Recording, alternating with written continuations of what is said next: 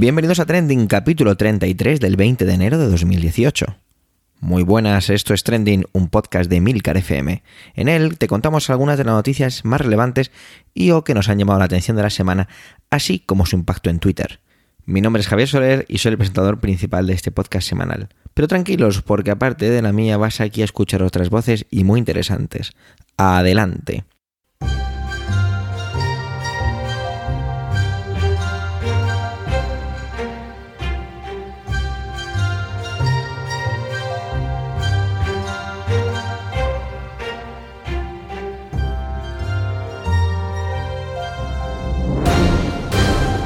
Venga, vamos a entrar ya directamente que esta semana venía cargadita. Tanto que el equipo de Trending hemos estado dándole vueltas a algo que quizá experimentemos en futuros capítulos. Mientras todo esto llega, José Antonio se ha encargado de hacer lo que él ha bautizado como ¿Podemos hacer un repaso de Podemos? Por ello, adelante José Antonio.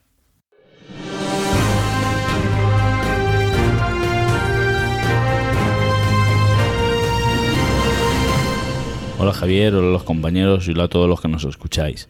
Podemos ha celebrado esta semana el cuarto aniversario de su fundación, un cuarto aniversario deslucido, incluso con una escasa presencia en las redes que antaño dominaban e imponía. Esta es probablemente la noticia para un programa como este. ¿Por qué ha desaparecido Podemos de la creación de un discurso en las redes sociales? Este cuarto aniversario no se celebra fríamente en las redes, se celebra fríamente en la coalición Unidos Podemos. De hecho, Izquierda Unida felicitaba a Unidos Podemos con el siguiente tuit. Hoy nuestros primos de Ahora Podemos están de cumple. Un fuerte abrazo y que sean muchos más, acompañado de un GIF con Fidel lanzando besos. Me llamaba la atención la distancia de llamar primos al partido con el que se presentaron en coalición en las últimas elecciones, una coalición que costó una lucha interna muy dura dentro de Ahora Podemos, no solamente entre Rejón y Pablo Iglesias, sino, y lo que es más grave, entre rejonistas y pablistas. Y lo siento, pero creo que el GIF de Fidel lo único que hacía era ahondar esa discusión y, en esa cierta y mostrar una cierta sensación de triunfo y de placer, porque el mayor enemigo de la izquierda no es la derecha, sino otro partido de izquierdas que se considera menos puro. De alguna forma, este aniversario tan descafeinado no es más que el resultado de una frenética historia, la historia de la formación de un partido. Una historia que pretendo reconstruir no con el ánimo de un historiador, sino con el ánimo de intentar entender qué ha pasado y qué consecuencias ha tenido para el país. Podemos arrancó como un gran proyecto transformador. Por un lado contaba con la infraestructura de gente y partido de izquierda anticapitalista, que en los últimos años había modernizado su imagen y había ganado presencia y peso en el Estado. Sin embargo, eran conscientes que la marca de un partido de izquierda radical no podía ser aglutinadora. Por otro lado, un grupo de profesores de universidad que se habían dedicado al estudio y la transformación social habían comenzado a adquirir cierta notoriedad en los medios, fundamentalmente a través de programas como Otra Vuelta de Tuerca, La Tuerca y posteriormente For Apache. Estos eran programas de tertulia política presentados por Pablo Iglesias, en los que Íñigo Rejón, Monedero, Bestringe, Vescansa, etc., comenzaron a hacerse caras populares. Aunque estos programas siempre han estado en medios pequeños, comenzaron a tener una gran notoriedad en Internet. De alguna manera se daba la conjunción perfecta. Un partido de izquierda radical en crecimiento, pero consciente de su techo de cristal, con ganas de apostar por una vía electoral, y unos analistas que habían alcanzado cierta notoriedad, caras visibles, con ganas de iniciar un nuevo proyecto político. Y hay que recordar que muchos de ellos habían salido más o menos decepcionados en alguna de las muchas decisiones dentro de Izquierda Unida. A veces debemos rememorar que Izquierda Unida fue un proyecto en el que se pretendió aglutinar el enorme abanico de la izquierda. De alguna manera fue la reacción a la maquinaria electoral y de poder del PSOE, porque ellos sí, y me refiero al PSOE, lo tuvieron claro en su momento. El enemigo era el Partido Comunista. Ya decía al principio que el gran enemigo de la izquierda es otro partido de izquierdas. Y sí, estoy diciendo que el PSOE era de izquierdas. Al menos así la gente en aquel momento lo contemplaba. Como decía, Izquierda Unida era un proyecto político en el que hoy prácticamente queda el Partido Comunista y los miembros o algunos miembros que dicen que van por libre, pero del que poco a poco se han ido saliendo otros grupos y partidos, incluso en algunas ocasiones han sido expulsados. De esta perfecta conjunción surgió la maquinaria electoral, un partido construido con la única función de ganar elecciones, y no lo digo en un sentido peyorativo. Esto funcionó y basándose en la transversalidad y en una refrescante comunicación política, fueron capaces de irrumpir con gran sorpresa en el panorama político con el éxito de las elecciones europeas.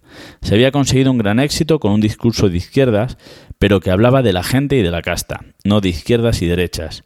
Y es que estos dos conceptos fueron muy interesantes y potentes. El primero, la gente, era un discurso integrador, todo el mundo se podía sentir parte de la gente. Sin embargo, el segundo era un concepto constructivo, constituía al otro, al enemigo. Además era un concepto trampa. Enseguida se coló en el discurso político y aquellos que eran denominados como casta salían en los medios diciendo que ellos no eran casta, utilizando precisamente ese mismo nombre. Era algo así como cuando tus padres te decían que no hiciera botellona o la abuela de tu amigo te decía que no tomase drogaína. Esto me ha pasado en la vida real, ¿eh? Pretendían hacerse los modernos, sabían que algo pasaba, que algún peligro había, pero se veían incapaces de contenerlo, no entendían cómo había pasado y cuáles eran las consecuencias. Gran parte del poder que tuvo esta estrategia fue la ambición. Fue gracioso ver en la rueda de prensa posterior a las elecciones europeas a Pablo Iglesias decir que no estaba contento porque no habían ganado. Por supuesto, todo esto lo decía con una gran sonrisa de satisfacción. Parecía que había nacido la nueva política. Siguiendo la estela del 15M, el partido se organizaba en círculos presentes en las diferentes ciudades y pueblos, promovidos por gente de izquierda anticapitalista. Y es que probablemente nunca se le dé suficiente valor al papel que tuvo Izquierda Anticapitalista en la conjunción de Podemos.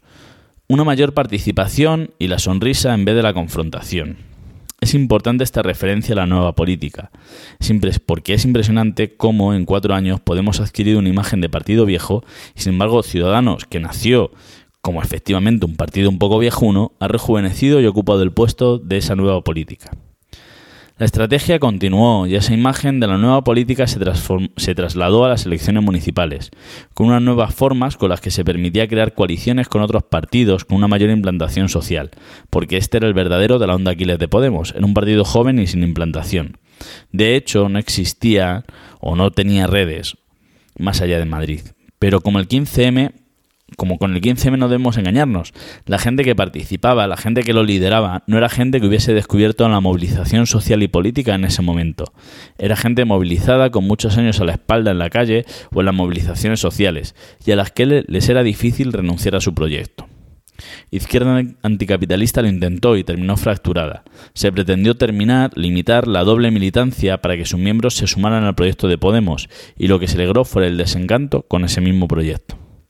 El experimento funcionó, y como en las europeas, incluso con resultados sorprendentes, las distintas coaliciones lograron las alcaldías de las grandes ciudades, Madrid, Barcelona, Zaragoza, Valencia. Sin embargo, en las autonómicas no tuvieron la misma suerte. Y es que ya hemos hablado en otros capítulos cómo la ley DONT es implacable. Pero las elecciones autonómicas y municipales no funcionan exactamente igual que las generales. En las generales, Podemos se presentaba con la intención de ganar al PSOE y obligarle de esta manera a un pacto con ellos. En cualquier caso, cada vez que se presentaban parecían que ganaban más. No fueron los resultados, como decía, no fueron en números malos, pero sí que fueron políticamente jodidos. No había ganado el PSOE y ni siquiera una unión entre PSOE y Podemos permitía formar gobierno. Había que pactar con los nacionalistas, como siempre. Sin embargo, enseguida se empezó a azuzar la imposibilidad de pactar con los nacionalistas, con los que se quería, con aquellos que querían romper España. Es cierto que antes lo habían hecho todos, pero eran otros tiempos, los tiempos en los que los nacionalistas tenían miras de Estado y no querían romper España, pero ahora no, ahora no se podía. No sé si habéis notado mi tono irónico. Por supuesto, ahora el PP pacta los presupuestos generales con el PNV y aún en el concierto vasco, pero es completamente diferente y espero que notéis la ironía. Digamos que en ese momento Ciudadanos se movió más rápido y planteó un pacto imposible. De esta manera, el PSOE ya no era el que decía no a un pacto progresista, sino que Podemos decía no a un pacto de cambio. La única solución eran otras elecciones, y empezó a rondar la idea de que los diputados de Izquierda Unida y Podemos hubiesen permitido pasar al PSOE. Sin embargo, en política, uno más uno no siempre son dos. Pueden ser tres, uno y medio o incluso 0,8 pues resultó que el resultado fue 1,2. El pacto de Izquierda Unida dejaba roto el partido. Errejón se, se oponía a esta coalición ya que veía a Izquierda Unida como un ejemplo de la vieja política. No a lo mejor él, personalmente, pero sí que creía que el pacto con IU destruía el discurso de la gente y la casta y volvía a colocar el eje izquierda-derecha. Por otro lado, Pablo Iglesias creía que se habían perdido votos por la falta de definición. Y cuando digo Pablo e Íñigo me refiero a los dos como cabezas visibles, pero como cabezas visibles de dos proyectos diferentes dentro de la formación. Con todo esto, un pacto progresista era imposible. Mariano Rajoy se sentó a esperar a que le nombrasen presidente del gobierno y vio cómo sus enemigos políticos se mataban en luchas cainitas. El PSOE con la lucha entre Pedro Sánchez y Susana Díaz y Podemos con la lucha entre Pablo Iglesias e Íñigo Rejón. Si antes os decía que el peor enemigo de la izquierda es otro partido de izquierdas, en los partidos de izquierdas el mayor enemigo es el compañero de partido. En realidad es probable que esto ocurra en todos los partidos, pero en los partidos de izquierdas hay una vocación exhibicionista extraña. Esta lucha de poder, porque realmente existió una lucha de poder y fue a fuego y sin rehenes, no entre los dos nombres, pero sí entre los partidarios o los que eran colocados en uno u otro lado del, tablero. El problema es que esta lucha provocó un enorme nerviosismo dentro del partido, lo que degeneró en una mayor necesidad de control. De repente esta nueva forma de hacer política, esas nuevas formas de comunicación, esa forma de posicionarse sobre el territorio a través de pactos, exigía un menor control del aparato, una mayor, una mayor improvisación, y de aquí nacía su frescura. Sin embargo, esto generaba mucho más nerviosismo. Esto hizo que se cometieran errores desde mi punto de vista, varios errores. Se quitó todo poder y representación a los círculos. Se pretendía que funcionasen como corifeos simplemente, y era gente que o bien venía de la movilización o que a través de Podemos se había iniciado en ella. Y la utopía, como hemos dicho, es difícil de parar y fácil de desencantar. La comunicación política cambió se pretendió entrar en las agendas de los grandes medios, lo que era imposible, y esto generó una frustración, lo que hizo cambiar un estilo más bronco, que este ahora sí aparecería en los medios, aunque presentando una imagen negativa. Se intentó controlar los diferentes territorios desde Madrid. El viaje de Chenique Vescansa a Galicia puede que sea uno de los grandes patinazos políticos, porque hacía aparecer a Podemos como un partido centrista. Y es que a veces pienso que el único que ha sabido entender, el único partido que ha sabido entender la diversidad del Estado español es el PP. Es cierto que ha renunciado Euskadi y Cataluña. Sin embargo, en el resto de territorios se presenta como un partido mutante, centralista y españolista en Castilla, nacionalista en Galicia y en Valencia. Vista Alegre II, el Congreso de Vista Alegre II, supuso la victoria de Iglesias, pero fue un congreso triste. Quisieron hacer que coincidiera con el congreso del PP, para que se viese que qué diferentes se hacían las cosas. Sin embargo, sirvió para tapar la vergüenza del PP con la lucha interna de Podemos. Se renunció al discurso y se dijo que conquistarían la calle. Y es que creo que dolían mucho las acusaciones de que Podemos había encauzado el, había encauzado el descontento popular y había desactivado las movilizaciones sociales. El problema es que probablemente la explicación, o esta explicación, es un poco simplista. Como decía la última semana, hay que desconfiar de estas explicaciones que encajan demasiado bien en la explicación de lo social. Las movilizaciones se, se, fueron desinflando en la medida en que las victorias eran lentas y difíciles de capitalizar. En ese sentido, un proyecto como Podemos, una maquinaria electoral, podía recoger este descontento y capitalizarlo. No sé hasta dónde habrían llegado las movilizaciones sin la aparición de Podemos, pero tampoco tengo muy claro a dónde pretendían ir. En cualquier caso, Podemos hoy parece que se sitúa en la misma tesitura. No sé a dónde quiere ir y si no llega es culpa de todos los demás. Muchas gracias a todos.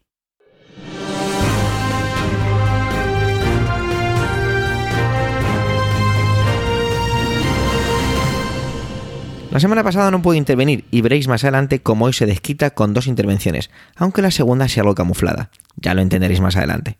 Mientras tanto, os dejo con su intervención centrada en la gran, dicho con ironía, acidez y hartazgo, Celia Villalobos. Sin más dilación para todos vosotros, adelante Manuel.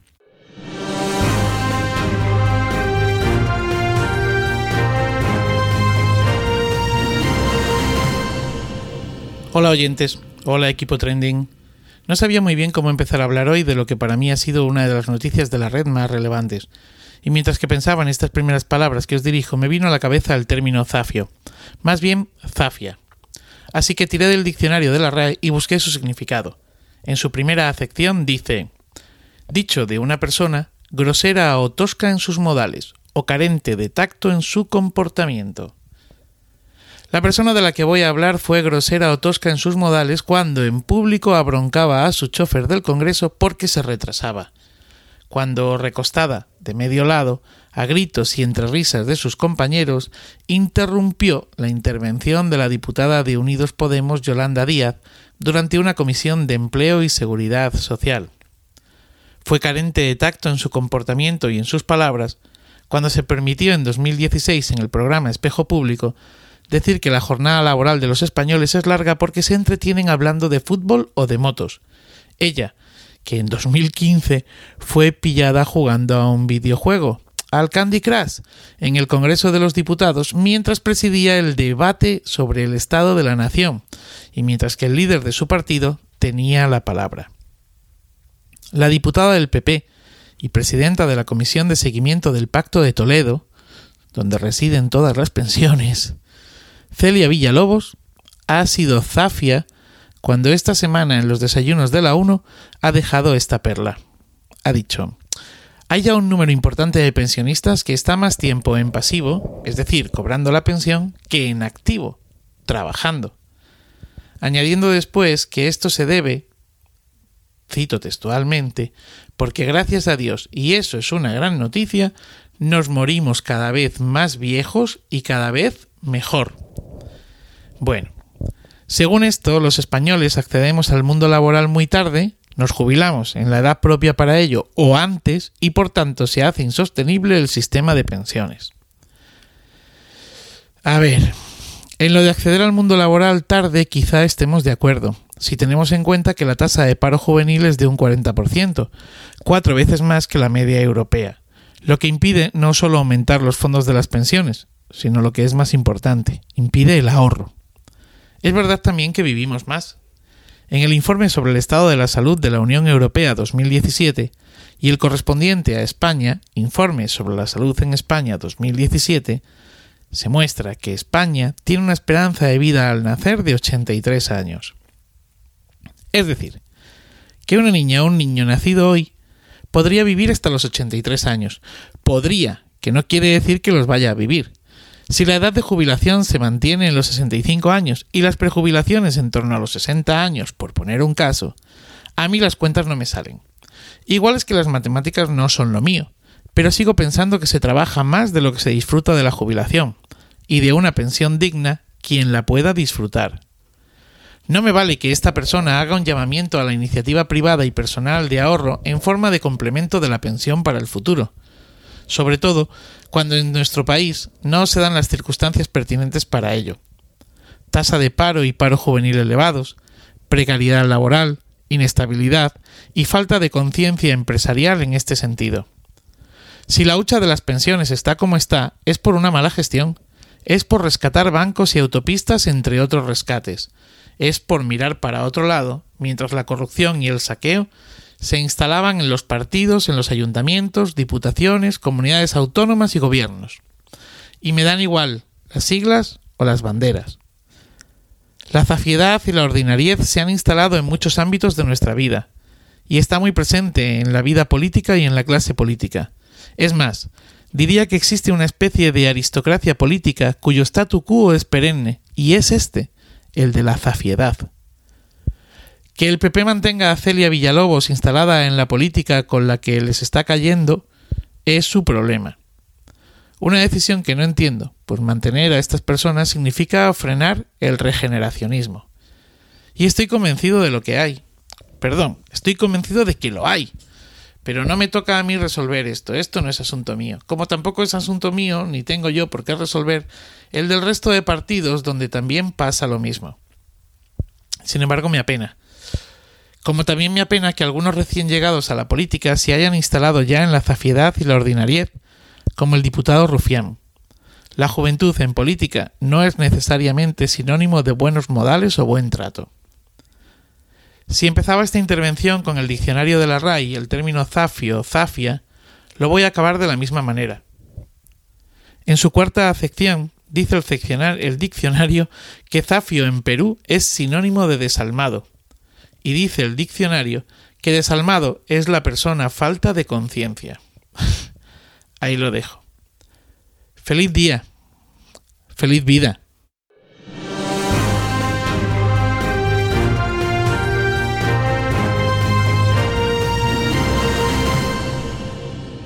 Franceses, la Mili ha vuelto.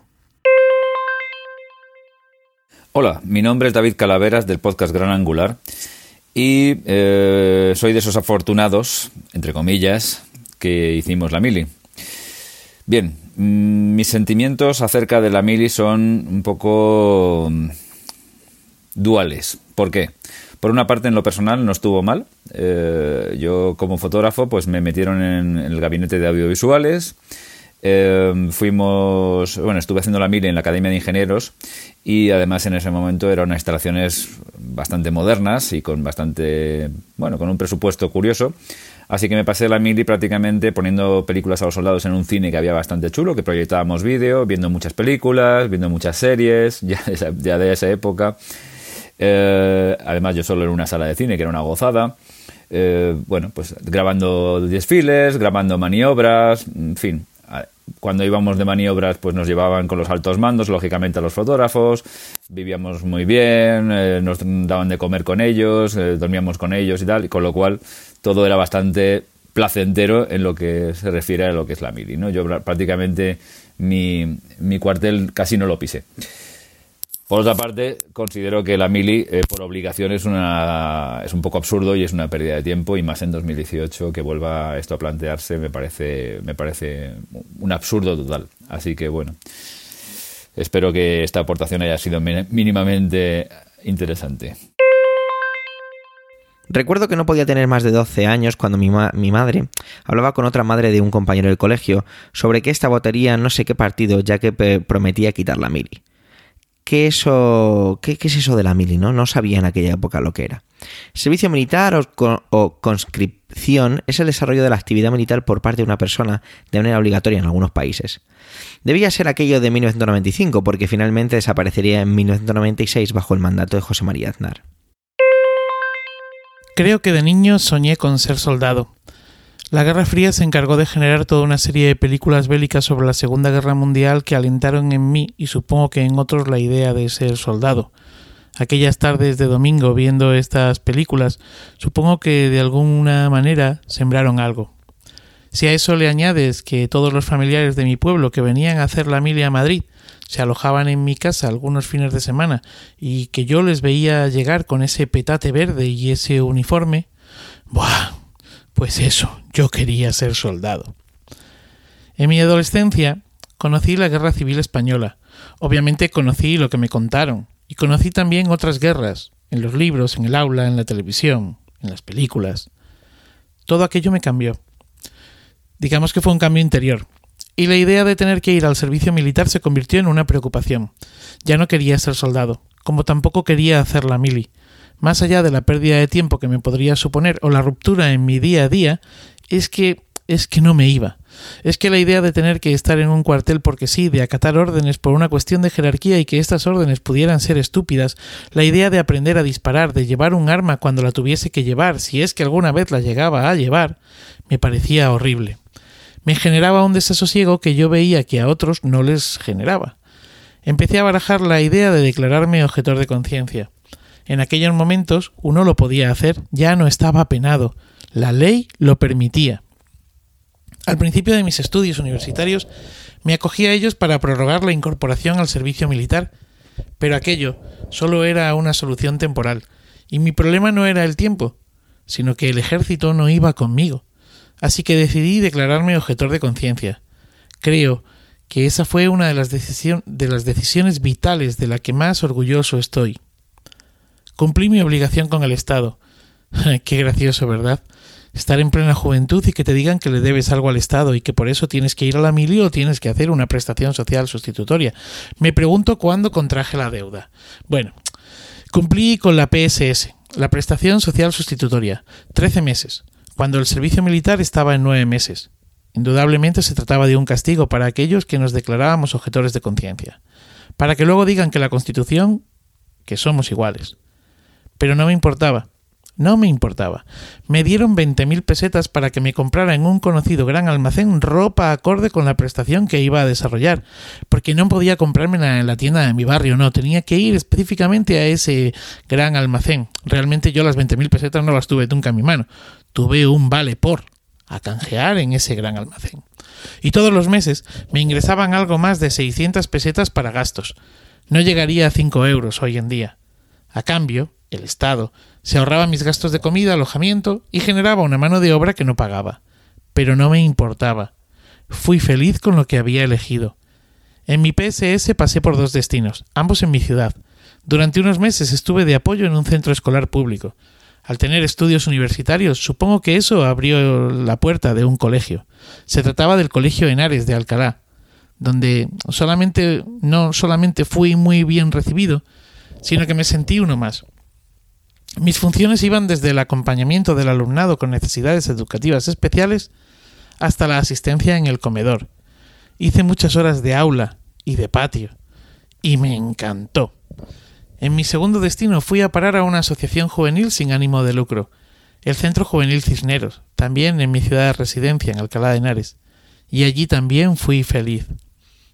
Mis tareas allí iban desde el apoyo escolar que la entidad ofrecía a niños y jóvenes hasta el diseño y realización de actividades de ocio y tiempo libre.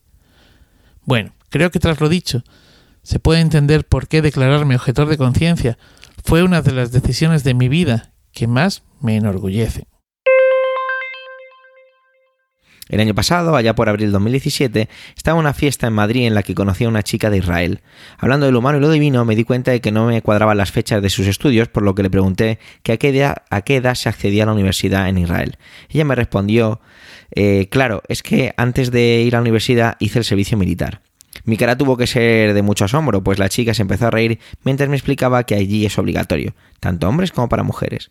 Es a partir de los 18 años. Los hombres realizan un servicio militar de 3 años y para las mujeres es un servicio de 21 meses, ambos con la posibilidad de ser contratados, si es que el ejército lo requiere, durante unos años o de por vida. Una vez terminado el servicio, pueden empezar la universidad. Pero cuidado, cuando finaliza el servicio militar de cuatro años, los hombres deben continuar sirviendo al ejército entre 30 y 45 días al año hasta cumplir los 41 años de edad. Toma ya. No recordaba, cuando hablé aquí en Trending de las elecciones del país galo, que en el programa de Macron se incluyera la reinstauración del servicio militar, abolido por Jacques Chirac en 1997. Pero así era. El viernes declaraba cosas como las siguientes. Cito textualmente. Deseo que cada joven francés tenga la ocasión de, una experiencia, incluso breve, de la vida militar. Se instaurará, pues, un servicio nacional de corta duración obligatorio y universal. Se trata de un proyecto de sociedad de calado, un verdadero proyecto republicano que debe permitir a nuestra democracia estar más unida y aumentar la resiliencia de nuestra sociedad. Fue bastante criticado por algunos medios el año pasado y se usaban frases como el ejército sometido a recortes, eh, enfrascado en lucha terrorista, conflictos bélicos, no está para educar a la juventud. Además, se estimaba que su coste podía estar entre unos 2.000 y unos 3.000 millones de euros al año, una cifra que me parecía algo espectacular. Pero bueno. Marta Ferrero, del podcast Trasteando en la Escuela, no ha podido grabar, pero sí que quería intervenir. Os cito lo que me ha escrito. Supongo que mi caso es curioso, porque ningún varón de mi entorno cercano ha hecho la mili. Mi marido es belga y se libró en la de su país, y mi hermano, mi padre y mi tío, tres primos, son militares. Así que hicieron instrucción, acataron disciplina, pero de manera voluntaria, que no es lo mismo. La mili tenía cosas muchas cosas negativas. La principal, que era obligatoria, y te hacía perder un año de tu vida en algo que en ocasiones además iba en contra de tus principios. Y era un parón además discriminatorio porque las mujeres nos lo ahorrábamos. Pero para muchos chicos de la España profunda, o la España vacía como la llamaba Sergio del Molino, la mili era la única vez que salían de su pueblo, que veían mundo, que hablaban con chicos con acentos diferentes, clases sociales y educaciones distintas. Para muchos era la oportunidad de aprender a leer y escribir, de aprender una profesión y de hacer amigos. Es verdad que ahora los españoles viajamos más, pero seguimos sin convivir entre nosotros y las comunidades autónomas, con su empeño de montar una universidad en cada pueblo, están poniendo cada vez más difícil que nos conozcamos. Al final es más fácil convivir fuera de España que en, un Erasmus que, que no está al alcance de cualquiera. Además, ahora tenemos una España con muchos chicos y chicas que han nacido en el país o llevan aquí gran parte de su vida, pero proveniente de otros países y a veces no tienen la oportunidad de mezclarse y conocer nuestra cultura. ¿Os imagináis una mili que, obligue, que obligara durante un mes o dos a chicos y chicas de entre 18 y 19 años a convivir sin importar de qué clase social u origen provengan? Que les sacara de su casa para comer sano, hacer actividad física y aprender disciplina y un poco de historia de España? ¿Y si además tuviera una pequeña paga? Quizá estoy soñando, pero no me parece una mala idea. Desde luego, caerían un montón de prejuicios, ayudaría a vertebrar el país y a romper guetos. Macron aprovechó durante el discurso de Navidad para reforzar esta idea, y llegó a decir que acabaría haciéndose. En campaña lo defendía con estos argumentos. El Servicio Nacional Universal puede abrir las puertas a entrar en la carrera militar y también a disponer de una reserva en caso de necesidad. Otro beneficio, dijo en su momento el entonces candidato, era que permitiría detectar las dificultades, especialmente el iletrismo, y proponer una, una puesta al día del nivel escolar para quienes lo necesitaran. Saludos, soy Antonio Rentero del podcast Preestreno y yo sí hice la mili. En concreto, en el reemplazo 89 sexto, es decir, el último reemplazo del año 1989, un momento en el que la mili todavía duraba un año. En mi caso, yo no pedí prórroga, la hice justo cuando acababa de cumplir 19 años y de hecho, al año siguiente, militares de reemplazo, es decir, gente que como yo estaba haciendo la mili, fueron enviados a la primera guerra del Golfo que de esa no nos acordamos, que Felipe González mandó a militares de reemplazo a combatir al Golfo. En mi caso no, no fue una experiencia negativa, la mili al contrario, me pareció muy interesante ese año relativamente alejado del ambiente familiar, de amistades, académico, eh, un año en el que además vives, digamos, en plano de igualdad con gente de diversa procedencia y la que quizá el día de mañana tus relaciones de amistad o profesionales van a ser muy distintas a la camaradería de ese año.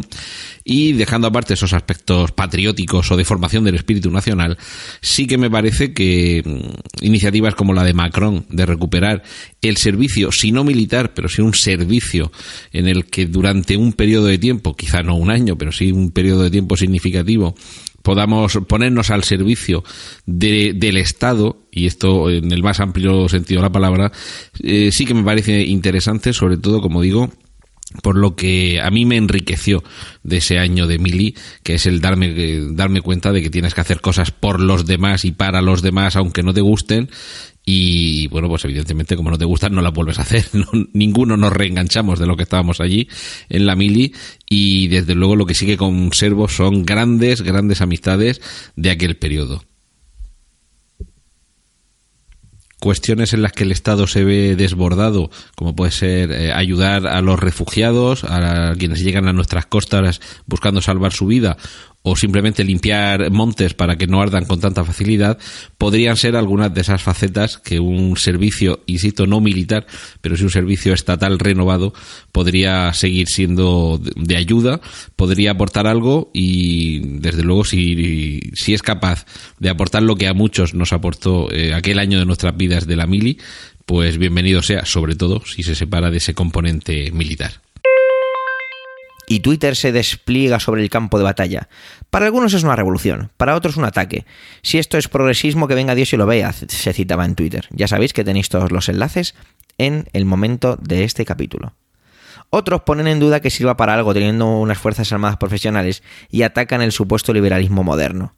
Para otros, es buena y necesaria esta iniciativa empiezan a surgir los matices, ¿no? Que si esto realmente no es una mili, que es más un mes de convivencia y civismo. Para hombres y mujeres, por igual, de entre 18 y 21 años. Algunos también usan unas comparaciones entre Macron y Albert Rivera de Ciudadanos, denominando a este el Macron español, y que nos hagamos a la idea de que esto pudiera pasar aquí. Lo curioso de todo esto es que en mi casa tampoco existió la mili. Mis padres, como vivían en Francia, pues no tuvo que hacerla, ya que mi padre, y siempre lo dice con la broma y tiene los papeles para justificarlo, que él hizo la mili, pero es mentira, no la hizo. Porque resulta que se firmaba una especie de... Él me explicaba que se firmaba una especie de... un, un contrato, un convenio, en el que tú te comprometías a no volver a España en X tiempo, en X años. Entonces, mi padre lo hizo así, firmó estos papeles y no sé cuántos años después llevó esos papeles a un cuartel de Alicante donde le firmaron que él había realizado la mili. ¿Y vosotros? ¿Qué historia de la mili tenéis? Por favor, no os cortéis y nos las contáis en los comentarios, que me parece algo muy interesante. Mientras tanto, veremos cómo evoluciona de todo esto el servicio militar o servicio cívico-militar en nuestro país vecino. Hemos llegado al final de este trigésimo tercer capítulo de Trending. Gracias por el tiempo que habéis dedicado a escucharnos. Tenéis los medios de contacto y toda la información y enlaces de este episodio en emilcar.fm barra trending. Allí, en emilcar.fm, también vais a encontrar un montón de podcasts de la red. ¿Te gusta Trending? Recomienda su escucha a aquellos que te rodean, ya sean amigos, familiares, vecinos, crear debates en torno al altavoz y después nos dejáis comentarios en iVoox, en Twitter, en donde queráis, y algunas estrellitas en iTunes. Un saludo y hasta la semana que viene.